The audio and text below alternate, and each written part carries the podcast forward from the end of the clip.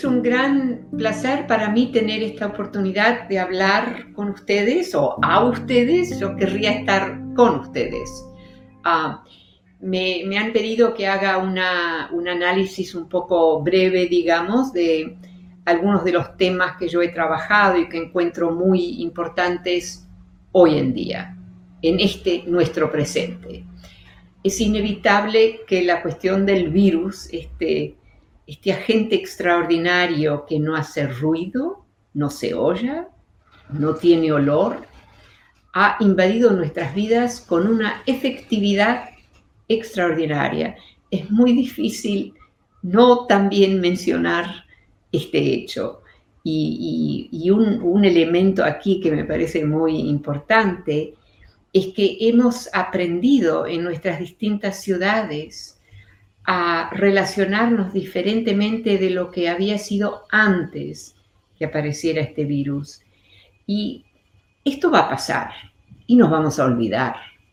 Pero al mismo tiempo creo que es importante que no nos olvidemos del pequeño hecho que un virus sin capacidad de sonido que nosotros escucháramos, no nos pueden amenazar con su sonido, sin olor, no nos puede acaparar o invadir con su olor, con, su, con nada, pero al mismo tiempo nos tiene como casi prisioneros.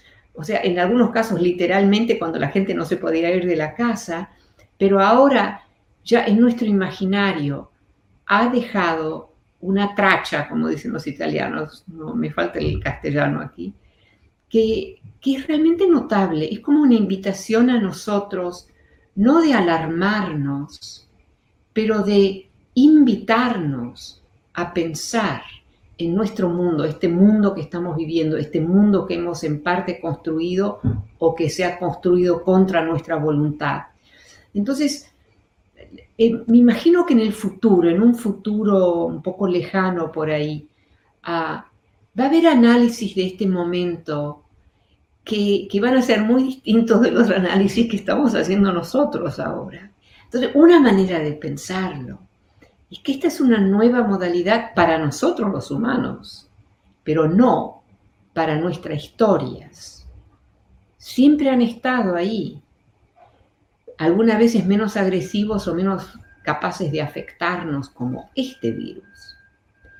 Pero uno se tiene que preguntar, ¿cuántas veces hemos estado invadidos por toda una serie de elementos invisibles, sin olor, sin voz?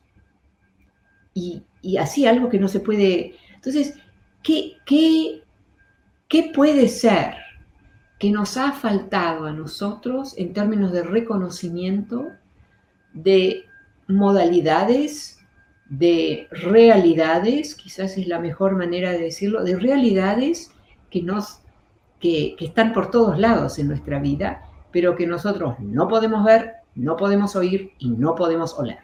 Entonces, es una invitación, yo diría, realmente a entrar así en unos análisis más abstractos, la cuestión aquí no es el virus, la cuestión aquí somos nosotros. Nosotros que hemos eh, hecho de este virus un monstruo, algo muy peligroso. Este por ahí sí es peligroso para nosotros, pero hay tantos otros virus y, y elementos mucho más visibles que no son peligrosos para nosotros y que nosotros hemos destruido, knowingly or not knowingly, o sea, sabiendo que lo estamos haciendo o no sabiendo que lo estamos haciendo. Entonces, hay, hay un elemento aquí realmente, creo yo, para los filósofos. Nosotros, los analistas, los profesores, este, los, bueno, gente como yo, ah, nosotros estamos un poco sin nuestras herramientas usuales. And that is a good thing. Y eso está bueno. Esto es algo que tenemos que en realidad vivirlo regularmente. Esa noción que no sabemos todo, que hay cosas que no entendemos y que hay cosas que no podemos oler ver oír que nos están alterando la vida. Nosotros no somos los dioses, nosotros somos parte de un plantel enorme de condiciones, de tipos de vida, de agentes, ¿no? Los viruses, nuestras guerras, o sea, toda una mezcla enorme. Y cuando al final y al cabo te parás y pensás, ¿qué contribuimos nosotros? O sea, ¿cómo podemos contribuir mejor a lo que es la condición en este mundo, este mundo que ha perdido tanto, ha perdido aguas, ha perdido eh, lo verde, transformado en edificios, transformado en, extracciones de mineras, etc. O sea, nosotros hemos sido de una violencia extraordinaria sobre este planeta nuestro. No lo hemos cuidado bien. Claro, hay excepciones, ¿eh? hay gente que lo ha cuidado, los pueblos indígenas antes de que llegaran los, europeos, digamos, en el caso de las Américas, ya han sabido cómo vivir con, no nosotros. Entonces, la segunda pregunta que yo me hago a mí misma es, ¿qué es lo que este virus, esta condición extraña de silencio, de no olor, pero que puede matar, ¿qué, qué nos está indicando sobre lo que nosotros podríamos hacer, hemos hecho, no deberíamos hacer. Yo creo que es una invitación no a cambiar nuestras vidas, no a eliminar todo lo que hemos hecho, eliminar nuestras maneras de pensar, no, es un elemento que ahora ha entrado en nuestras vidas. Y es, y podemos pensarlo, o es una amenaza, que lo es, este virus es una amenaza a nosotros. Entonces nosotros tenemos una opción. ¿Lo podemos tomar en serio? ¿Qué podemos aprender nosotros de eso? O sea, hay algo que es, que es no nosotros, que nosotros que estamos siempre tan enfocados sobre nosotros, ahora tenemos que dejar y tenemos que verlo, ver esa otra, verlo no con nuestros ojos necesariamente, con nuestras mentes, con nuestras inspiraciones, con nuestros poemas, con nuestra hay vida en este planeta que nosotros no reconocemos. Hay mucha. Máximamente a esos otros no les importa.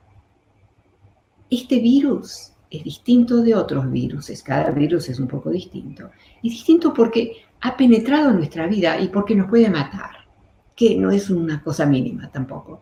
Entonces, ¿cómo empezamos nosotros a trabajar con una temática donde hay otro actor que tiene derecho a esta tierra, que tiene derecho a este aire, que tiene derecho a estas aguas, etcétera, etcétera, que nosotros no podemos ver y que nosotros tenemos que reconocer vive con nosotros.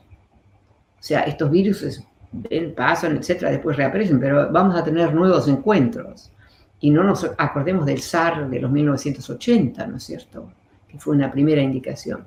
Entonces, para mí, yo este virus me lo voy a llevar en mi mente, en mi discurso, a mis clases con estudiantes, para que no se vea simplemente como un enemigo, para que se vea como algo con lo cual tenemos que compartir este planeta.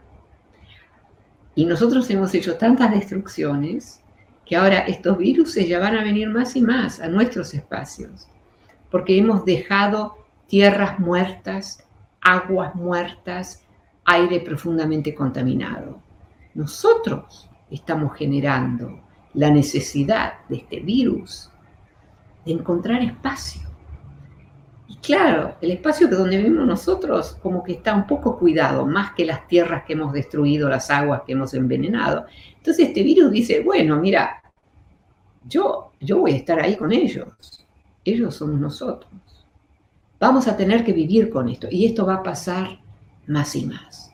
No me quiero ni siquiera imaginar lo que está pasando ahora en India. India que es un, país donde la pobreza es de una brutalidad extraordinaria. Y uno de los desafíos que vamos a, a tener que manejar es cómo cambiamos nosotros, cómo cambiamos nosotros nuestra modalidad de existir en este mundo. Y yo, quiero ver a esta cuestión de este virus y tantas otras cosas que están pasando en el mundo, no es solamente este, pero también este, que ha, adquirido tanta notoriedad, por así decirlo, es más famoso que todos nosotros juntos. Eso siempre me hace reír a mí. Pero, este, entonces, ¿qué, podemos aprender, ¿no es cierto?, de este virus? Y, y, y los virus que van a venir, porque yo me voy a morir dentro de un poquito, pero los virus van a seguir viniendo.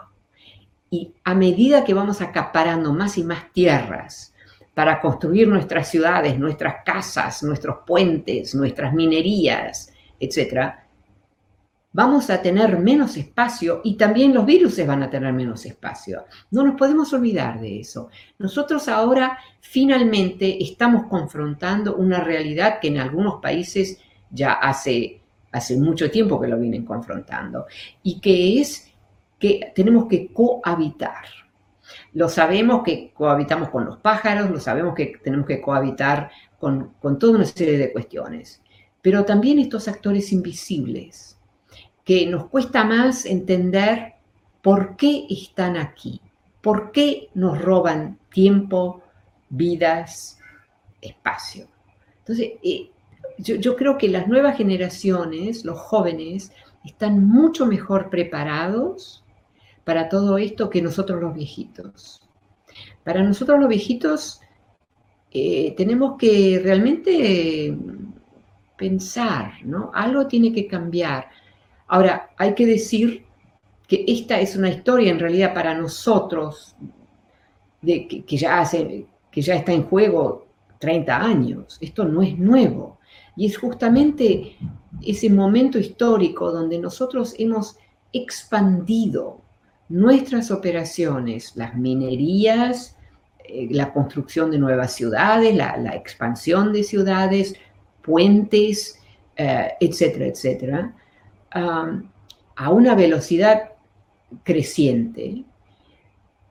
Y tenemos que desarrollar un discurso que incluye el hecho que quizás se nos fue la mano y que quizás en vez de seguir expandiendo, expandiendo nuestras construcciones, casas más grandes, más de lujo, con más grandes jardines, tenemos que empezar a pensar, digamos, como piensan los holandeses, un país pequeño, pero un país que ha logrado en su modalidad, por ejemplo, de ser el mayor exportador de verduras, todo lo que es verde, al mundo.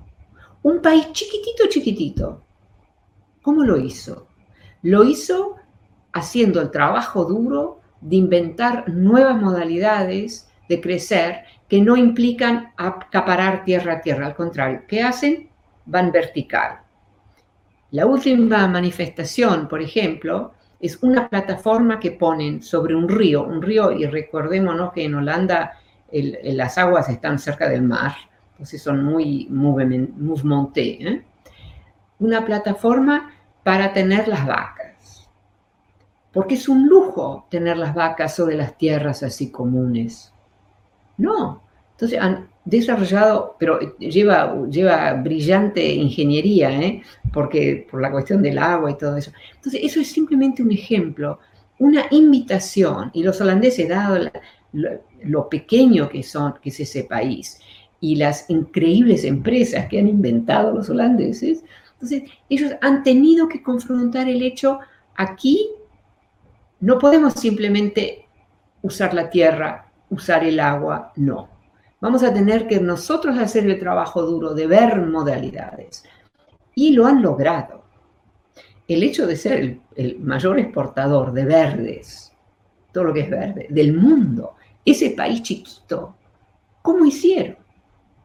Las vacas, ¿cómo hacen para tener tantas vacas que producen tanta leche? Bueno, hicieron la plataforma que pusieron sobre el río.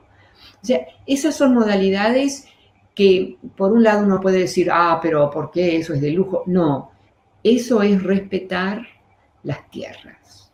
Y respetando las tierras y todo lo que inhabits, ¿no? lo que habita en esas tierras, nos lo tenemos que tomar muy, muy en serio. Hemos matado, como ya dije, la mayoría de todas las especies, sea el mundo de las plantas, sea el mundo de los animales. Hemos reducido este planeta con su complejidad, sus diversidades, a algo mucho más elemental.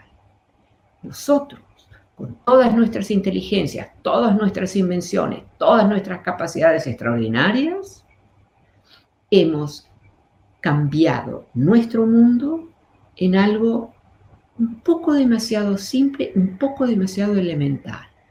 Simplemente siempre usar cemento, siempre construir de una cierta manera, siempre decir que las ciudades las podemos seguir, construyendo.